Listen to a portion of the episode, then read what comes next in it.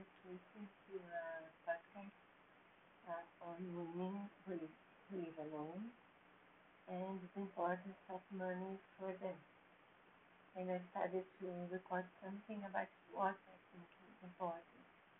I think it's important to save money for our dreams, for our uh, security when we are old and cannot work anymore Uh, for for us to be able to give gifts for the people we love, to have a good experience, to buy things we would like to buy, and to guarantee we won't be a big weight on the shoulders of others.